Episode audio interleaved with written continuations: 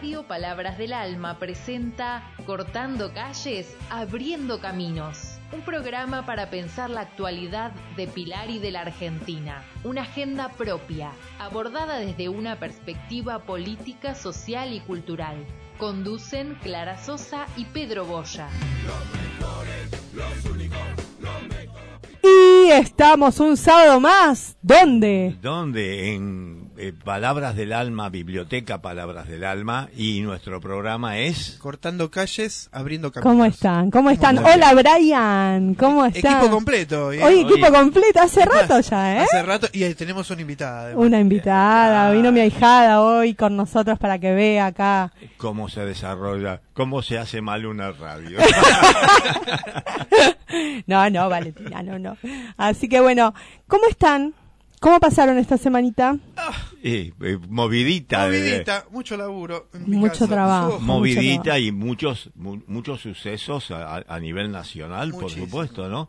Por supuesto. con esto que mm, este Estuvo activo Massa, ¿no? Muy activo. sí, Muy sí, activo. muy, Ahora- a- donde- muy activo y filoso, te Sí, diré. sí. No, Sí, sí, sí. Eh, en mi caso, lo- lo- eh, en mi, mi parecer, por supuesto, este, no ocultó nada. No. O sea, todo lo que había que decir se, se dijo y en el tono que correspondía. Vamos, vamos a ir después punteando un par de cosas y también vamos a, a charlar porque viene un día muy especial. Ujú. Sí. Eh, ahí Martín, Este lunes, como todos sabrán, y si no, bueno, algunos a se ver, enterarán, recordalo. No es nuevo. Se celebra en Argentina el Día de los Maestros y las Maestras. Este, así que vamos hoy a hablar un ratito sobre eso. Este, este año en particular, el Día de los Maestros coincide con los 50 años de la CETERA, que, es- Qué que, trabajito, ¿eh? que justamente es la, la confederación de todos los sindicatos de base de las provincias que a lo largo de todos estos 50 años ha logrado conquistar un montón de derechos para el sector docente. Este, también, bueno, vamos a hablar un poquito de eso, de cuál es la diferencia con asociaciones gremiales anteriores y cuál fue la importancia de esta Confederación de los Trabajadores de la Educación. Qué bueno, qué Claro. bueno. Sí, sí, eso es muy importante como para eh, este para contrarrestar eh, los embates de los vouchers. Sí, totalmente.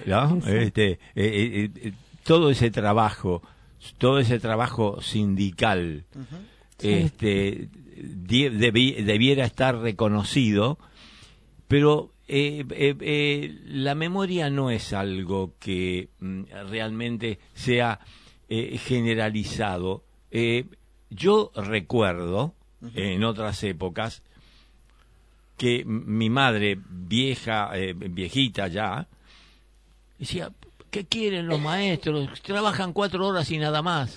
Ah, sí. ¿no? E- e- ese e- estaba muy difundido esa esa cosa en el barrio porque uno iba a la escuela y, eh, iba a la escuela y volvía, no Claro. había una repercusión eh, Claro, y tenías, tenías después la otra mirada eh, del otro lado. En mi casa a mí, mm, a nosotros nos criaron con que el maestro era como el segundo padre, madre dentro de la escuela y pobre de ustedes que le contesten mal a los maestros. No, Entonces era, mi Sí. papá y mi mamá era Sí. pobre de que yo me entere, ¿no? Sí. Entonces era tan... Bueno, algunos teníamos algunos problemitas con, con la autoridad escolar. Claro, Y mi ¿viste? Entonces- madre era la que iba y hablaba con la directora, con, porque nada, teníamos como estas cosas de No, contestar y de ser traviesos. Imagínate, bueno. Sí. imagínate.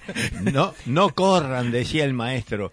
No corran, y cuando uno pasaba corriendo te agarraba de, de acá. Claro, del, del mechoncito. Yo, te- ay, yo hace poco perdí a mi primer maestra, Esther Barzola, la voy a recordar Mira porque Esther bueno. era una, una eh, de esas maestras que, viste, le gustaba la puntita de la oreja, pero a mí no, nunca, jamás. A mí me hablaba muy bien y nada, la, la- siempre la quise y, y de grande después, eh, cuando estudié el profesorado, iba ahí al- a la misma escuela, la voy a nombrar a la escuela del Instituto José Cepaz, eh, Esther ya como eh, secretaria ahí eh, me veía y me decía, qué orgullo que siento. Y bueno, nada, era el orgullo era mutuo, Qué yo a ella y ella a mí.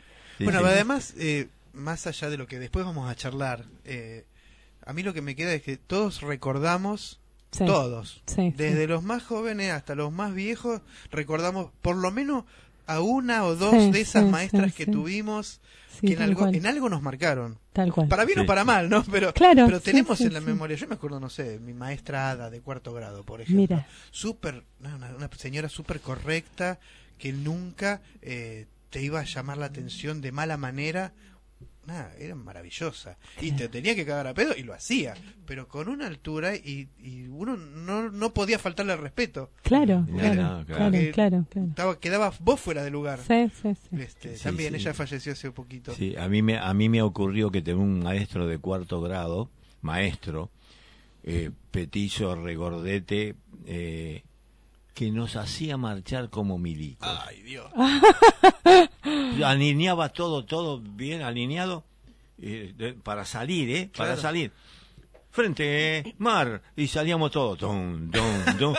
¿Qué lo parió? Este, eh, eh, esas cosas, como otras de una maestra de tercer grado que me acompañaba, yo vivía cerca de una parada de, de, de, de, de- de- de- de colectivos, y, en- y ella iba a tomar el colectivo, entonces me acompañaba desde la escuela hasta, a- Claro. hasta mi casa, que eran dos o tres cuadras, claro. y este y íbamos juntos charlando eh, este en, eh, en la calle de- y son de esas maestras que uno no se olvida Claro, claro. digamos pero entonces son épocas este yo iba a una escuela ya en aquel momento penetración cultural iba a una escuela que se llamaba Estados Unidos de Norteamérica. Bueno, ¿qué va a ser? este, una escuela separada en dos edificios en L de Ajá. primer piso, uno de varones y otro de mujeres. Claro, porque era ¿verdad? Entonces, en esa época. y en el medio había un mástil, en el medio había el mástil que se izaba, entonces este eh, iban tres o cuatro eh, niñas y tres o cuatro varones para izar la bandera. Claro. Y los 4 de julio, señores, Ah, Opa, los epa. 4 de julio venían los em- eh, los los eh, los representantes del consulado norteamericano Dios. a Ah, repartir revistas, a repartir revistas de la epopeya norteamericana de liberación y daban golosinas. O sea que ya bien bien Sí, sí, no, lo este, la, sí, sí. cultural no es nuevo. este, y entonces uno leía las historietas, a alguien que le gustan las historietas, era una revista de historietas donde mostraban la epopeya norteamericana y todo. Este, tanto es así que yo formaba parte del coro de la escuela y aprendí a cantar el himno norteamericano. Este, Wow. aprendí a Me- no sabía esta historia. este eh, y yo formaba parte de un coro especial y entonces aprendíamos entre otras cosas pero el 4 de julio había que cantar el himno norteamericano Qué terrible. sin duda alguna no sabía no sabíamos de qué carajo se trataba porque uno hacía Claro, fonética claro. Claro. pero pero sí este eh, era el respeto de eso y, nadie se quejaba digamos este mm, eh, todo el mundo te daban los caramelos te daban las revistitas uno leía pero la penetración cultural empezaba por ahí por suerte los maestros eh, le importaba bien poco el tema y entonces Claro. La cosa terminaba el 4 de julio a la Claro, tarde Era claro. cuestión de un día. Listo, el resto del año hablemos de otra cosa. Claro. Claro, y, y era un- y- estoy hablando de una escuela pública, no ah, estoy hablando de una recordá- escuela, Ah, mira, mira. eh, estoy hablando de una escuela pública, no privada. ¿Qué- recordemos qué escuela es. Eh, escuelas Estados Unidos de Norteamérica Claro. hoy se llama eh, ¿Escuela? este, em, hoy se llama cambiaron el nombre. eh, eh, eh, el presidente uno de los de- de John Fitzgerald Kennedy Ah, eh, que todavía está la escuela, ¿eh? Claro. Eh, está, eh, y, mm, y bueno, en aquel momento, es más, debo tener una foto, y mejor que no la pasen, que salió en el diario Clarín cuando se inauguró en el Parque 3 de Febrero la estatua de Franklin Delano Roosevelt y yo con la bandera norteamericana. Ah, bueno. Tomate con ensaimada. Abanderado de la bandera de Abanderado de la... No, no, no, yo voy... ¿Sabes cómo voy a empezar a buscar? Ay, los que lo conocemos a Pedro. es un agente encubierto. Eh, ¿Quién iba a decir esta historia, Pedro? No la sabía. y, y después militante de la JP. Mirá dónde llegamos cuando empezamos a hablar de los maestros de las escuelas. Si Kennedy te viera ahora, qué desilusión. mejor, mejor que no aparezca en la foto. Este, Uy, ¿sabes cómo voy a empezar a buscar ahí? Y bueno, ahora la podemos editar. este, Le cambiamos el colorcito a la bandera. la borramos y ponemos otra. No, no, Claro. sí, sí, sí, fui eh, eh, en, en, ambas, en ambos casos, porque teníamos que, viste que la fran- eh, está en el Parque T de Febrero, justo enfrente del consulado Claro. norteamericano.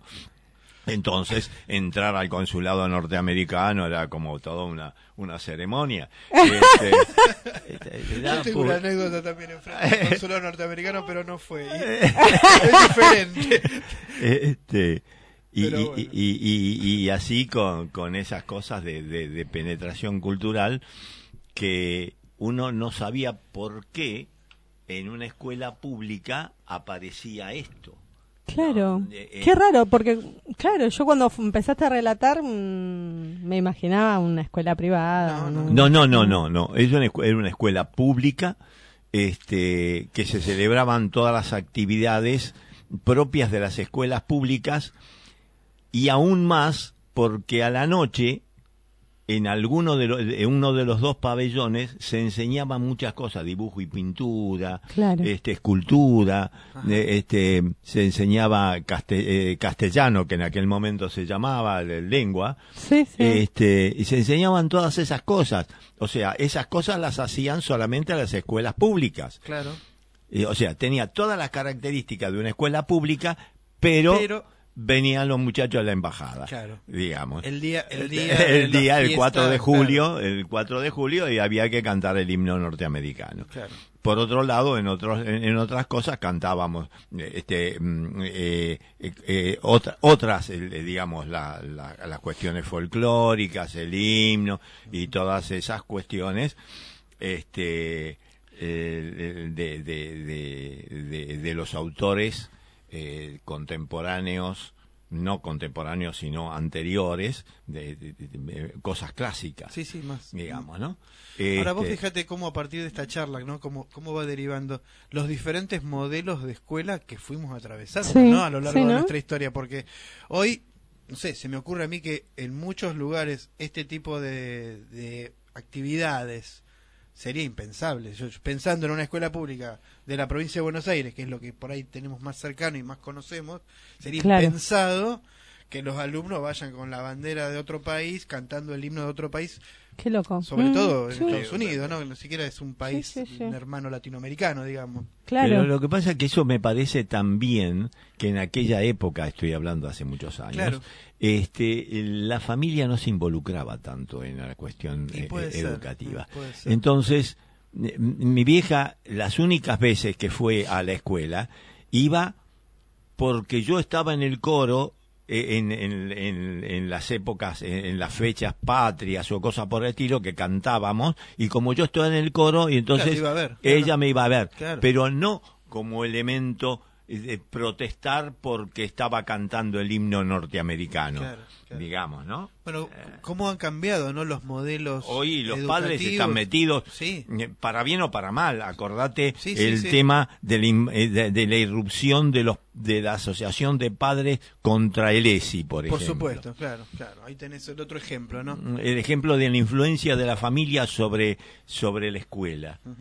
¿No? Sí. En cambio, en aquellas épocas no existía esto. Claro, no, La no, no. familia no estaba involucrada en esto. A mí me parece que uno de los cambios importantes que hemos tenido, digo, en este tiempo es esto de entender la escuela como un espacio de la comunidad educativa. O sea, Exacto. no es ni de la directora, ni del director, ni de los maestros, ni tampoco de la familia, es de todos. Es el espacio público Sí. compartido Sí, sí, sí. y en donde según el territorio donde vos estás y la escuela está eh, situada en ese territorio, tiene las características que tenga que tenga que tener Claro. de acuerdo a esa comunidad que la habita me parece que eso es una de las cosas que hemos logrado en estos últimos años sobre todo a partir de la recuperación de la democracia Eh, bueno, a eso te iba a decir, ¿cuándo empezó?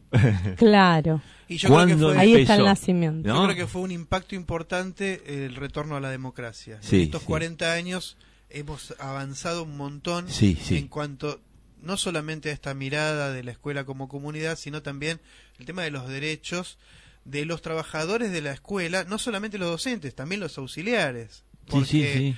Que eh, también fue su día. que también fue su día y también queremos recordar. En la mayoría de las escuelas generalmente festejamos juntos. Hoy el intendente. Federico Achával va a hacer un reconocimiento a todas las, las los les auxiliares de Pilar. Importante porque también son personal indispensable para las escuelas. A veces Son las que manejan la escuela. mucho- ¿Eh? Eso lo hablamos siempre, vos y muchas yo. instituciones, sí. Eh, ¿Eh? Bueno, Vos como, como dire de una Sí, la escuela verdad que es, es- tu base. Es, es donde vos tenés que también aprender a acordar y, y negociar situaciones porque, nada, vos tenés que mantener un ámbito de trabajo donde todos se sientan cómodos, donde cada uno cumpla su función y la verdad que la función de los auxiliares es eh, es indispensable. importe- importantísimo. Sin los auxiliares no podría funcionar la escuela, claramente. Claro, claro. Son tan importantes como los docentes, que Sí. hacen posible que la escuela funcione y pueda cumplir su rol. Exacto. Sí, sí, bueno, tuvimos este eh, eh, este suceso luctuoso Bueno. mm, de, de- Exactamente, fíjate que, que, que es sintomático, ¿no? Lo de Sandra y Rubén, en donde vos tenés una docente, que en este caso además era personal directivo de la escuela, y un y auxiliar. un o sea, auxiliar metiendo las manos eh, en donde no les eh, eh, digamos donde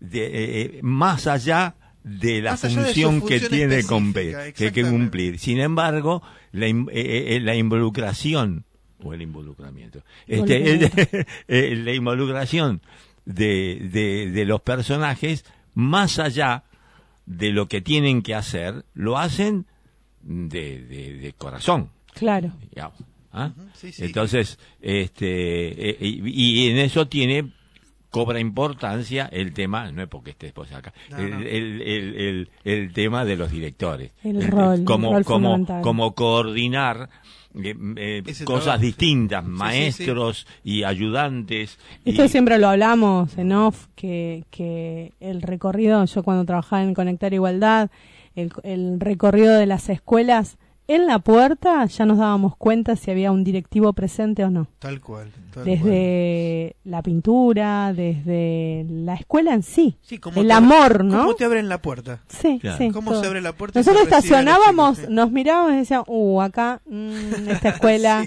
Mm, Y no nos equivocamos Es nunca. verdad. Sí, Así no, que- en, en mi caso, en mi caso no te recibía nadie. Vos te entrabas, entrabas y mi vieja siempre me preguntaba, ¿por qué vas tan temprano a la escuela? Y entonces yo iba, para cambiar figurita. Ya, claro.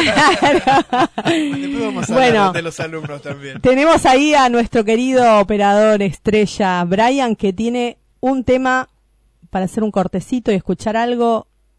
¿Qué tenemos? Ela. Ah, muy bien, otra vez. Dale. Ela, a ver.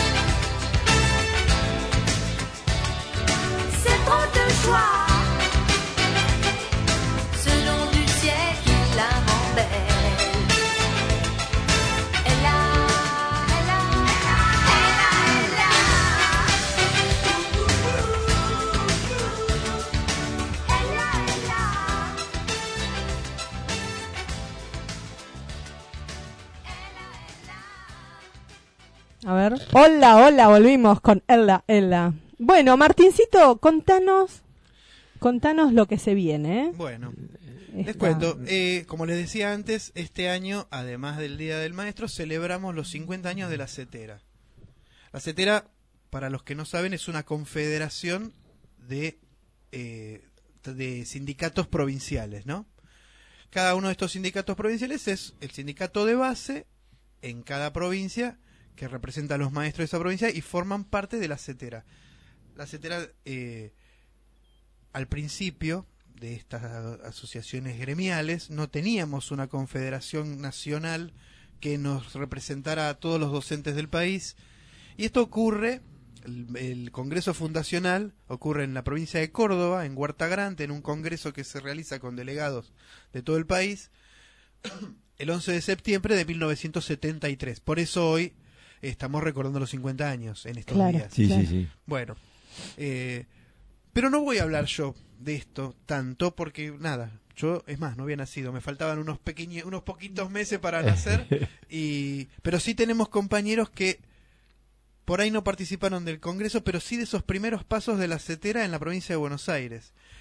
Y vamos a escuchar el testimonio de Eva. Eva Orifici es una compañera docente jubilada ya, que fue directora de escuelas, maestra de grados, profesora en la época del tercer ciclo del EGB, después en la secundaria una vez que, que cambió la ley de educación. Y bueno, que tiene como parte de su trayectoria histórica, política y sindical, haber sido una de las primeras afiliadas de la CETERA en esta zona. Así que bueno, le pedí por favor que nos mandara un audio contando algo de eso que, que ella había vivido en esos años. Esperen porque se me dispara solo. Así que vamos a escuchar lo que nos cuenta Eva de esos primeros años.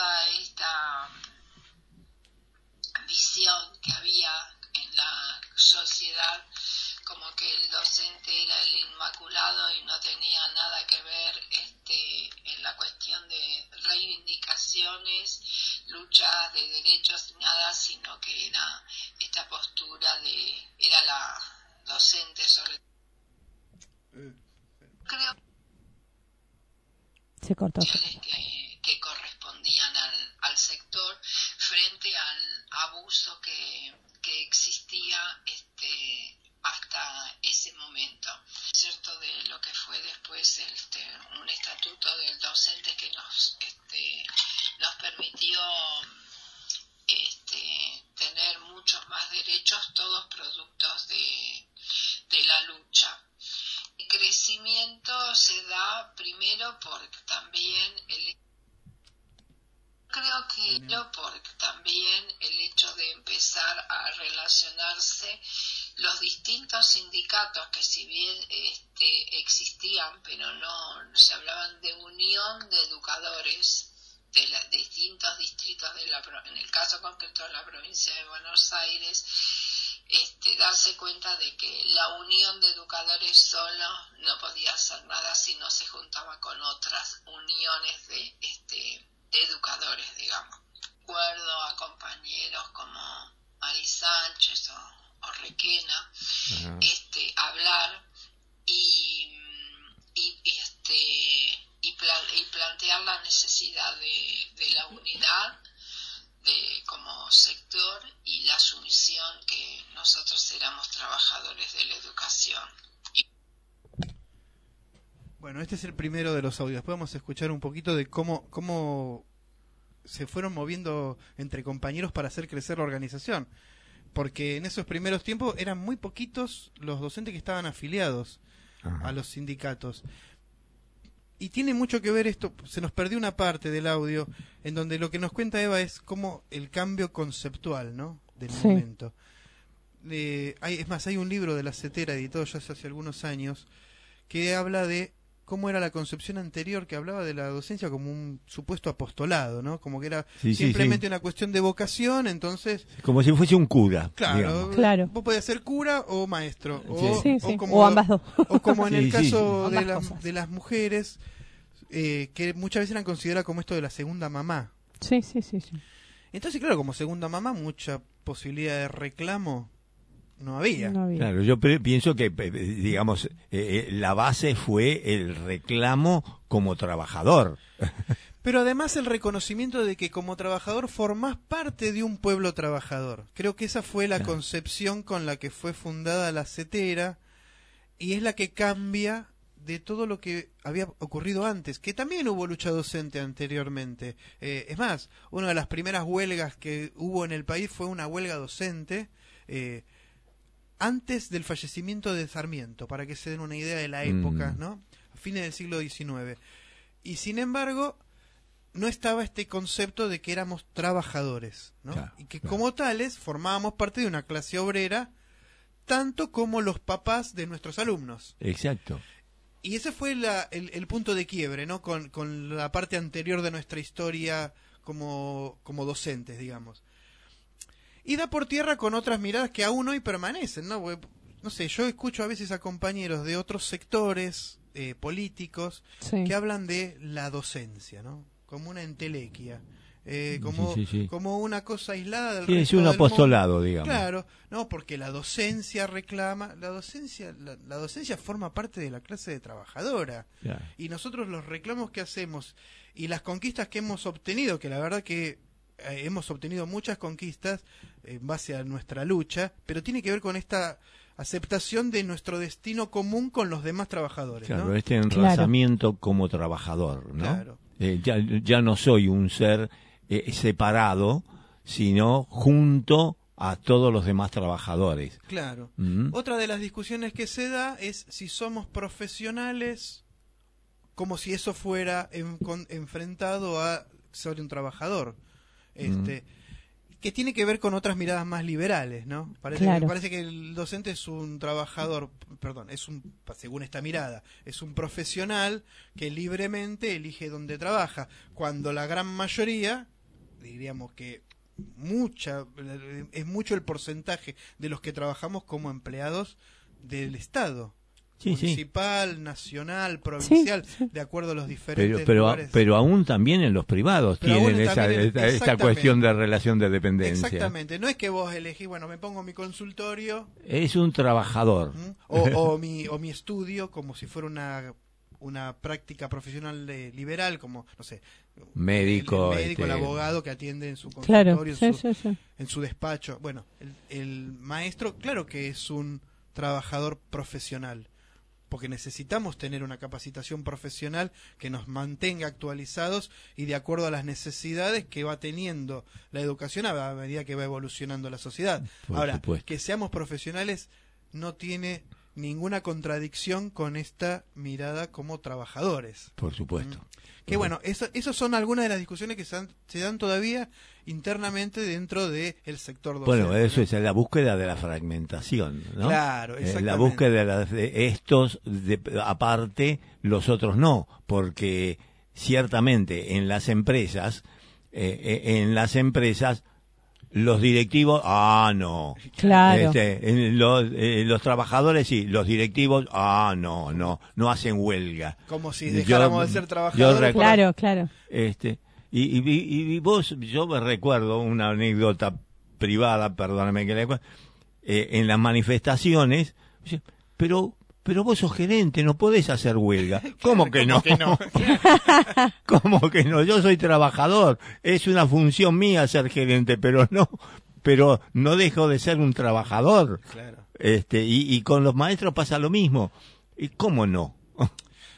Muchas veces nosotros utilizamos la palabra maestros como general, como genérica, Claro, digamos, pero en sí. realidad estamos hablando de los maestros, los Los preceptores, los Sí, sí, sí. profesores, de los diferentes niveles, ¿no? Estamos hablando a nivel inicial, primario, secundario, terciario, universitario. O sea, cuando nosotros hablamos de los maestros, en realidad lo Sí, hacemos sí, sí. englobando los- Docente en sí. docente de cualquiera de los niveles y los diferentes sectores en donde estemos, ¿no? Eh, de- y además, eh, fíjate que popularmente, en la jerga, se le dice a alguien, ¿cómo le va, maestro? es como que Sí. este e- es es alguien estimado, es alguien este distinto, es alguien eh, que te puede pasar alguna eh, alguna enseñanza, ¿no? Bueno, yo Entonces, al respecto tengo una anécdota muy graciosa con mi hija más grande.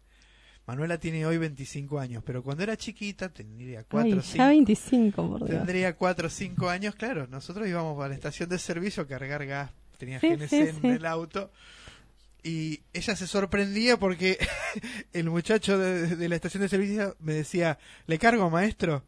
¿Y ¿Cómo y sabía? ella estaba sorprendida que todo el mundo sabía que yo era maestro. y siempre nos acordamos, pero pero es verdad esto que vos decís, como que aún en el en, en la cultura popular el, está valorado el lugar Eh, del maestro. claro, Sí, eh, sí. está ca- es calificado, no no es no, no es cualquiera, digamos. Bueno, les quiero contar cómo, cómo sigue esta historia de, de- Sí, de la por favor. porque lo más difícil en esos primeros tiempos, según lo que estuvimos hablando con Eva y otros compañeros históricos de la organización, era cómo convencer más compañeros, primero para que se afilien a la organización y después para que acompañen. Porque Claro. también eh, había, e- era una época en donde era complicado a- animarte, participar, jugártela por una por una afiliación en un sindicato que encima estaban haciendo, o sea, no tenía una fuerza previa de acumulación Sí. desde, desde el peronismo histórico, por ejemplo, como hacía Claro. el resto de los otros sindicatos. Bueno, les cuento cómo hacían. A Escúchenla, ver. Eva. Otro dato a tener en cuenta era el trabajo que nos tomábamos todos los compañeros de hablar con nuestros compañeros en, en las escuelas y también salir a recorrer en el horario libre que teníamos como militancia, este, ir afiliándolos y llevándoles la, la propuesta, ¿no? O sea, como fue un, increíble también eh, cómo este, se dio el aumento de, de compañeros que comenzaron a afiliarse y a su vez el hecho de distritos tales, por ejemplo en el distrito de Pilar, que no, no estaban afiliados, este, nosotros que en ese momento éramos de General Sarmiento, entonces visitábamos escuelas de estos distritos más alejados y, para eso este, nos íbamos organizando desde las distintas este, seccionales, ¿no? Para ir este, masificando esta cuestión, porque claro, los que estaban más cerca de capital por ahí había una mayor sindicalización, pero en, en todos los distritos más alejados de, de capital eh, no existía nada. Claro, Hmm. claro, claro. Qué laburito. Eh, a mí lo que me llama la atención es esto que decía, en nuestros tiempos libres, o sea, no había licencias gremiales. O sea, No, no, Los claro. compañeros después de laburar, turno mañana, turno tarde en la escuela, se tomaban el laburito de ir a visitar a otros compañeros de otros distritos para comentar Para- la propuesta y para... Claro, claro, ¿no? claro, por claro. supuesto. Y una cosa que no cuenta ella, pero que yo me acuerdo de charlas anteriores que hemos tenido, era que en esa época todavía no existía esto del descuento automático en el sueldo. Entonces, los compañeros iban a cobrar. O sea, iban con el, el recibito Sí. a cobrar la cuota sindical a los compañeros a la casa. ¿Y cuándo iban? Fuera del horario de trabajo y los sábados. Claro. Entonces, cada compañero que se afiliaba pagaba en Su efectivo contribución, su sí. contribución a la organización y- sindical. y voy a hacer acá, eh, Eva en, en uno de sus relatos la nombra a em, Mari Sánchez. Mari Sánchez. Mari Sánchez. Y Mari Sánchez fue una de las ideólogas del Plan Fines. Sí, Entonces, la madre del plan fin. Claro, entonces, nada, eh, se me viene a la cabeza eh, también de que fue una de las primeras eh, mujeres que yo escucho hablar en esas reuniones donde Sí. me llevaba eh, Sí, mi alguien- hermano. Alguien que conocemos todos. Eh, y, y yo me quedé impresionada porque yo decía, eh, wow, esta mujer, y yo era muy piba, no sé cuántos años tendría, 12, 13 años, Sí. y me quedaba enloquecida por cómo, cómo explicaba, cómo hablaba, cómo dialogaba con los otros docentes. Y, mm, y muchos años después, la vida me encuentra en un lugar, en un evento con ella, ya grande, eh, en una presentación de fines, yo como referente de fines y docente de fines, y ella eh, dándonos una charla. Digo, eh, y me acerqué y se lo conté, pero no aguanté.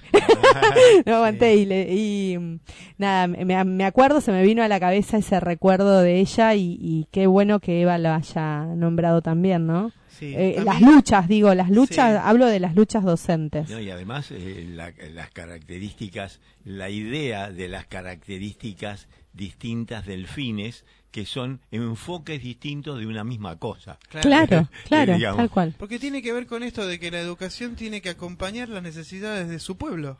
Claro, Entonces, el que no pudo entrar en la escuela formal por las condiciones de vida que haya pasado, que tenga la oportunidad de hacerlo en algún momento. Yo creo que la mirada de, Este- de Estela, otra De- grande, de de, Mari. Sí. de Mari Sánchez, en este sentido, tenía que ver con poder dar esa posibilidad sí. Desde el Estado, que es el que tiene Sí, que garantizar sí. los derechos. Que ¿no? la escuela, que la, que los docentes, que la escuela vaya a los barrios. Exactamente. ¿no? Sí, Así sí, que esto bueno. forma parte también del, eh, de, de un plan mayor que fue el tema de las universidades al, Totalmente. a, a- a- Por a- a supuesto. los lugares de necesidad. Por supuesto. ¿no? Por Eh, supuesto. Eso es al revés.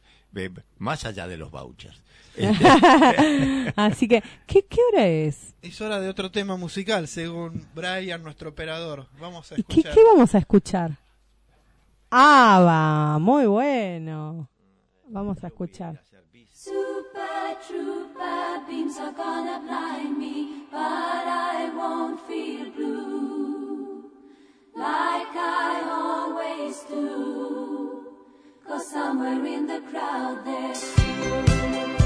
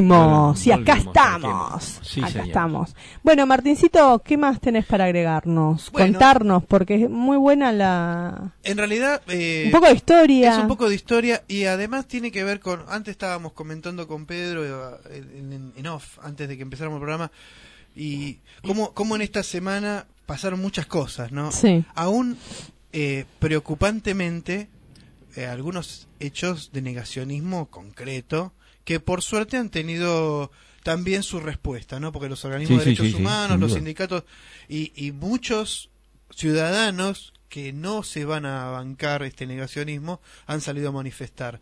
Este, pero bueno, quiero recordar, vos recién nombrabas, este, porque lo había nombrado Eva, a, a Mari Sánchez, y también quiero recordar a los maestros que ya no están, ¿no? Que, Sí.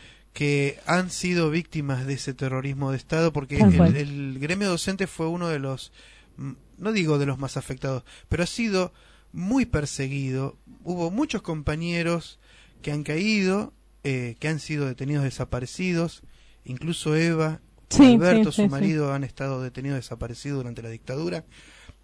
Otros no han podido sobrevivir y otros directamente como Isauro Arancibia, que Sí. fueron asesinados brutalmente el mismo día del golpe militar, ¿no? Eh, Eduardo Requena, que también es otro compañero que ella Sí. nombra, también es un desaparecido de- del sindicato docente, Marina Vilte, y así hubo más de 600 docentes desaparecidos durante esa dictadura. Por eso también nosotros queremos manifestarnos en contra de ese negacionismo y nada, para nosotros la política de memoria, verdad y justicia eh, es algo que no vamos a resignar nunca, que lo No, sepan. no, no. Y es irreproducible las, las barbaridades que dijo Sí. esta candidata a vicepresidenta, ¿no? Sí, eh, habría que pensar, eh, yo creo que eh, da para algún otro programa. Totalmente. Eh, habría que pensar si realmente, eh, porque uno podría llegar a pensar que apareció ahora, pero mm, en realidad había que pensar si no todo fue un enmascaramiento desde aquel momento Sí. hasta ahora. Porque al principio apareció esta sociedad que, que, que, que, eh, en el 83 que apareció esta señora con esta sociedad que hacía la defensa eh, de, de la defensa de los genocidas. Pero también después este como no había ámbito para esto ámbito popular se disfrazaron de empresarios Claro. porque yo me pregunto, yo me pregunto si alguna vez lo vio a Macri en una manifestación. Claro, claro. Eh, No. eh, entonces, precisamente porque ellos en silencio mantenían su postura que hoy se transparenta. Mm. Claro. Entonces, dice, "Pu- pucha, eh, esto apareció, eh, digo, en, eh, en el concepto de un joven que no vivió y no tampoco, en la casa tampoco se hablaba de la cosa. este Y entonces dice, ¿cómo? Pero y ahora aparecieron estos tipos que dicen, yo estoy de- en contra, pero ahora aparecieron. No, no, ya hace mucho tiempo que está, nada más que estaba ocluido, estaba solapado por un título que se pusieron en su momento, me, disfrazo de empresario, y esto este, derivó en esto que estamos hablando hoy, de estas, eh, esto que dijo, por ejemplo, en, en, en este, eh, en este candidato que tenemos eh, de mamarracho, mm, que, mm, que hace lo que decía Cristina, que era la, el anarcocapitalismo. ¿no? Claro. Eso podemos hablar en algún momento este, Sí, en extenso de, de, de qué es un anarcocapitalismo. Este, y entonces los chicos dicen, y ahora aparecieron.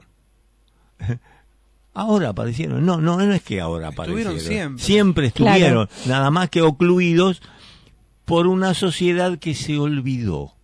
O sea, eh, una cosa es, como decía eh, eh, Perón, es, los nombres son buenos, pero si se los controla son mejores. Eh, cosa que nos olvidamos de esta última parte. Claro. Teníamos que haberlo mirado más. Dice, vos haces los deberes, pero yo por si acaso te miro. Porque esto no aparece desde ahora. No sé si ustedes eh, escucharon que hay una versión este, de un milico que se filtró en una fiesta eh, de un coro este, y amenazó a los asistentes que un, es un coro de, de que depende, eh, digamos, o está relacionado con madres. Sí, sí. Claro. Bueno, lo filmó y lo pasó a la escuela militar. Entonces uno eh, se pone en guardia, dice, para, este tipo después se disculpó, lo que fuera, pero ¿no hay una inteligencia ahí atrás? Claro. ¿Quién está Claro. pensando en Sí. eso? Eh, eh, Hay, hay una cosa que yo les quería contar que tiene que ver con esto. Eh, muchas veces estos mensajes o estos discursos negacionistas avanzan y uno a veces no sabe cómo enfrentarlos. Bueno, la comunidad de Delviso encontró una manera de enfrentarlo y les quiero contar la escuela 36, la escuela secundaria 36 de Delviso era una escuela que desde su fundación nunca tenía nunca había tenido la imposición de su nombre. Sí. Y desde hace por lo menos dos o tres años están haciendo el proceso para nombrar su escuela y la comunidad educativa de Delviso eligió ponerle como nombre a esa escuela el nombre de dos compañeras detenidas desaparecidas que son hermanas, Dominga y Felicidad Abadía Crespo. Ese acto de imposición del nombre va a ser el próximo 19 de septiembre, ahora dentro de poquito, Sí. a las 10 de la mañana, y tanto las autoridades de la escuela como compañeros del sindicato y compañeros que están dentro de, de la comisión de vecinos de Delviso, que son Sí, sí, parte sí. integrante de estos de esta comunidad que le puso el nombre a la escuela, están invitando a todos los que quieran participar. Y me parece que la defensa de la memoria, la verdad y la justicia se hace con estos hechos concretos. Eh, el proceso de ponerle nombre a una escuela no se resuelve de un día para el otro. Y tampoco pasa en muy poco tiempo. Hay que esperar unos tiempos. La comunidad va planteando las diferentes opciones de nombres. Y este es el nombre elegido por la comunidad. sí, sí. pues, O sea, la comunidad educativa desde el viso votó que la escuela lleve su nombre. elige Elige eh, ese eh, nombre. Y yo lo que quería contar es muy cortito quiénes fueron Sí. estas dos hermanas, Sí, Dominga sí. y Felicidad Abadía Crespo. Ellas eran compañeras de la fábrica de cerámicas Los Sadur, que en la década del 70 Ajá. era muy conocida por los platos decorados Sí, sí, sí. que se usaban en muchas casas para colgar y para decorar la, la casa. Bueno, es una cooperativa, los Sadur. Y durante la época de la dictadura cívico-militar hubo muchos compañeros detenidos desaparecidos de la fábrica. Ellas dos son recordadas en Delvisos porque fueron secuestradas en Delviso. Este, así que bueno, en homenaje a ellas la escuela va a llevar su nombre y actualmente desde la semana pasada y hoy están todavía, porque me mandaron la foto las compañeras, están pintando un mural en la puerta de la escuela que recuerda a las hermanas y también para que toda la comunidad, aun los que no votaron porque no se enteraron, sepan que esa escuela lleva ese nombre en homenaje a estas dos compañeras, pero en el nombre de ella los 30.000, ¿no? Claro, Claro, claro, claro, como claro. representante de los 30.000 o, o, o par- eh, perteneciente a los, a los 30.000. Pero yo creo que hay que intensificar y, y, y, digamos, yo confío en que mm, Massa va a ganar, pero mm, eh, lo que no hay que olvidar es la repetición constante, porque si no se olvida. Se olvida. Y esto tuvimos nosotros ejemplos hasta, hasta hoy. Hay jóvenes que no saben por qué, pero están allí, del otro lado, del, del lado del peluca, y uno no sabe, eh, eh, ellos no saben por qué, Claro. pero eso es un, para mí, para mí, es un defecto nuestro. Nosotros abandonamos. Sí. Lo que nosotros no ocupamos, lo ocuparon ellos. Exactamente. Eh, eh, entonces, lo que no tenemos que olvidar es dejar espacios, eh, eh, eh, espacios abiertos. Exacto. Mm, eh, Eso es lo que tenemos que eh, no, no tenemos que olvidar.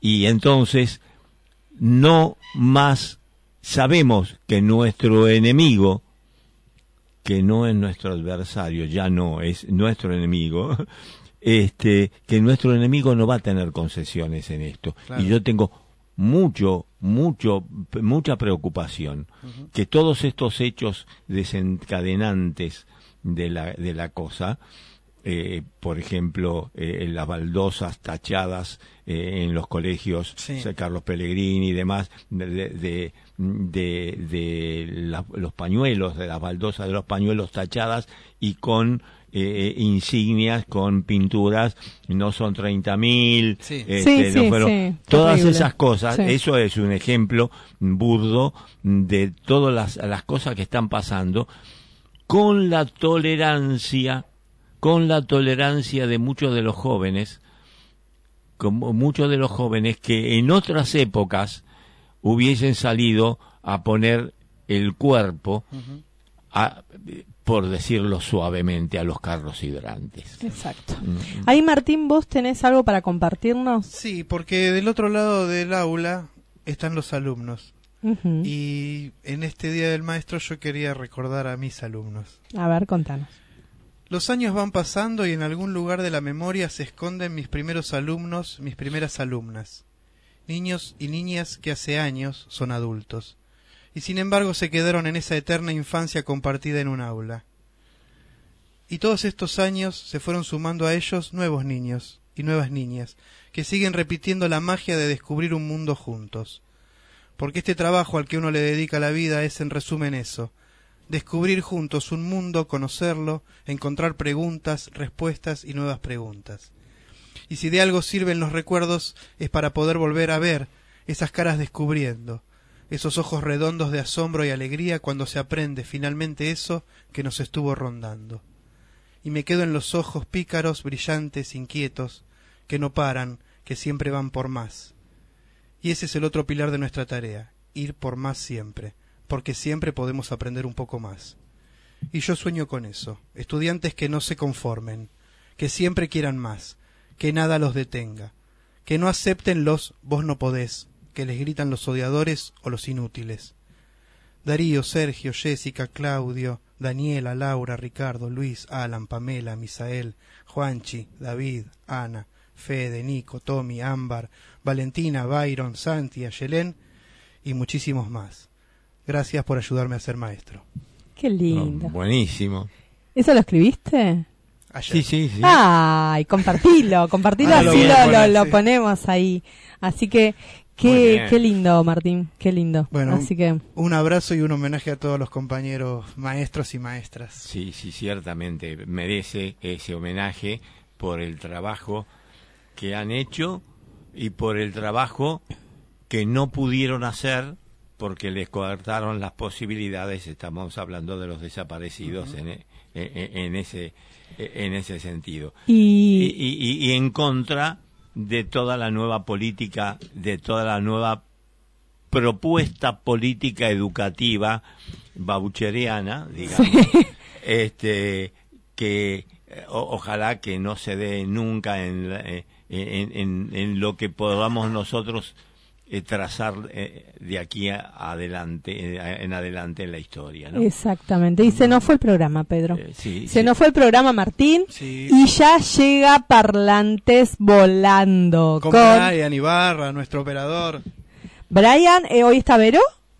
Vero Vivero y y Bautista. ¿Cómo es el apellido de Bautista? Bautista Pat. Así que bueno, los dejamos con parlantes volando a partir de las 12. Ya son las 12. Ya son así las que bueno, 12. Ya son hasta el sábado que viene. Hasta el Pedro, sábado que viene, Martín. Nos vemos. Hasta la próxima. ¿Dónde? Gracias. ¿Por dónde? En eh, Parlantes Volando, No, que es el eh, próximo lo- programa. sí. Pero antes de Parlantes Volando es cortando calles y abriendo caminos. Por biblioteca. Palabras del alma. Hasta luego. Listo.